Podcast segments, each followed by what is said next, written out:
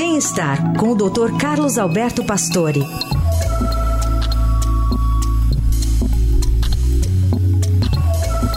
Tudo bem, doutor Pastore? Bom dia. Bom dia, Carol. Bom dia, Heisen. Bom dia. Bom dia, ouvintes. Hoje nosso assunto é a ressuscitação cardíaca, doutor. Isso, é, eu gostaria de falar um pouco sobre isso, porque hoje isso já é consagrado, a ressuscitação cardíaca que é feita durante a parada cardiorrespiratória, quer dizer, já existem cursos, os profissionais treinam, há cursos para médicos, para não médicos, quer dizer, realmente tem uma entidade já que faz essa organização em todos os países, os indivíduos são obrigados a trabalhar em UTIs e são obrigados a fazer os cursos, quer dizer, a ressuscitação cardíaca é uma, realmente uma coisa extremamente importante e isso as pessoas têm que treinar, porque em lugares com muita gente, lá tem o desfibrilador, o aparelhinho para dar o choque, tem que saber realmente reconhecer uma parada cardíaca. Isso foi muito interessante. Mas eu estou falando um pouco de ressuscitação para chamar atenção por um fato muito interessante que foi descrito já há algumas décadas atrás e que hoje volta a ser importante. Por quê? Há uns 30 anos atrás, um homem de 60 e poucos anos parou, teve uma parada cardíaca em casa. E o filho e a esposa não sabiam fazer a ressuscitação cardiopulmonar, essa massagem cardíaca que a gente vê toda hora, né? E eles tentaram, no desespero, usar um desentupidor de vaso sanitário, aquele que tem uma grande coisa de borracha que você empurra e levanta. E nessa experiência, né, eles começaram a fazer essa manobra para tentar salvar o indivíduo.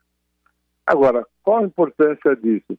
Como esse método da, da recuperação cardíaca que nós fazemos da massagem, ele, ele não é tão eficiente, só em 7% das pessoas submetidas a essa recuperação, fora do hospital, claro, né, tem alta, praticamente com função e ele recupera-se, mas não fica com a função cerebral perfeita. E baseado nessa ideia desse, dessa família que tentou salvar o pai, é, foi proposto um novo tipo de recuperação, né? É, essa recuperação cardiorrespiratória, chamado neuroprotetora. E eles fizeram um equipamento, um equipamento com um êmbolo, que massageia o coração por fora, e, e tenta fazer o sangue ir e voltar do coração para preservar o cérebro. Isso tem uma máscara, tem um tubo, e, a, e o FDA acabou aprovando esses aparelhos, né? E agora eles estão desde lá numa briga para poder colocar isso no mercado. Isso é interessante porque o número de pessoas que têm as paradas no mundo é grande, né? São pessoas realmente em situações que, das mais variadas, em lugares dos mais variados, e cada vez que você consegue qualquer coisa que ajude nessa recuperação, que nem só o treinamento médico, algum aparelho, vai ajudar muito isso a recuperar pessoas e não deixar o cérebro sofrer, né? E, doutor Pastor, em relação a equipamento como desfibrilador, está mais disponível, assim, eu digo assim, até em locais públicos, na avaliação do senhor? Eu diria que sim, acho que aumentou muito, houve um grande trabalho dessa, de, que dentro da Sociedade Brasileira de Cardiologia tem um grupo que só faz ressuscitação mesmo, né, que estuda esse trabalho e traz as informações de fora, das diretrizes, isso fez com que os lugares com muita, muitas pessoas eh, colocasse o desfibrilador e fizesse o treinamento tanto da parada como do, do, reconhecimento da parada, da massagem e como usar o desfibrilador, né? Então eu vejo que isso cresceu sim, Rafa. Agora realmente você vê o desfibrilador em, em ambientes que tem muita gente, né? E com pessoas treinadas, equipes treinadas para usar o desfibrilador e reconhecer a parada cardíaca, que é muito importante. Né? Você acaba salvando aí vidas que realmente se deixar você não consegue nem chegar no, no hospital, né? Então eu acho que isso é uma coisa bastante interessante e houve sim uma melhora nesse assunto.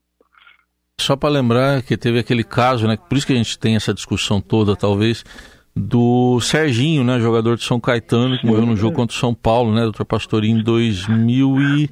Acho que foi 2004. Que, que Se você fizer uma comparação interessante, eh, o Serginho foi orientado a não jogar futebol. Ele já tinha uma doença do músculo, né? Sim. E, e mesmo assim ele que precisava e foi jogar. E nesse jogo, com, correndo atrás do grafite, você se lembra disso? Ele correndo, ele parou e, e desfaleceu. E não tinha recuperação. Se você olhar na Copa do antes da Copa do Mundo, esse indivíduo que, que era o capitão da, da seleção da Dinamarca, ele teve uma morte elétrica no campo e ele foi recuperado em três minutos. Quer dizer, não sei se você lembra de um jogo da Dinamarca, que era sim, um jogo sim. importante, ele era o capitão do, do, time, e ele saiu acordado do campo, né? E esse cara tem um desfibrilador hoje no peito, não esse de externo, tem um desfibrilador no coração, e ele voltou a jogar, só não voltou a jogar em alguns países que não deixaram. A Copa do Mundo tinha dois indivíduos que tinham desfibrilador e os indivíduos jogando futebol. Estava vendo esses dias na, na, numa matéria que saiu da New York Times que eu não sabia, né? O, o tem um, uma, uma história interessante sobre o desentupidor de vaso sanitário que melhorou a ressuscitação cardíaca também. É isso aí. Essa história que eu estava Essa, falando, né? o desentupidor do vaso.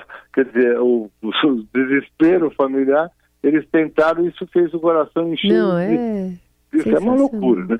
E salvaram aí o, o pai. Não, e de a ter essa né? ideia, né? De chegar ao ponto É, de. Deixa eu ver o que eu tenho aqui que eu posso usar. O que, que dá para fazer O massagem? que, que dá tinha fazer, né? Esse, é um cabo com aquela coisa de borracha. É. Ele ficou no coração e o coração enchia, esvaziava, enchia, esvaziava. E preservou o cérebro e hoje está virando um equipamento. Sensacional. Muito boa essa história, doutor. A gente volta a falar na sexta, viu? Até lá. Tá? Até lá. Tchau.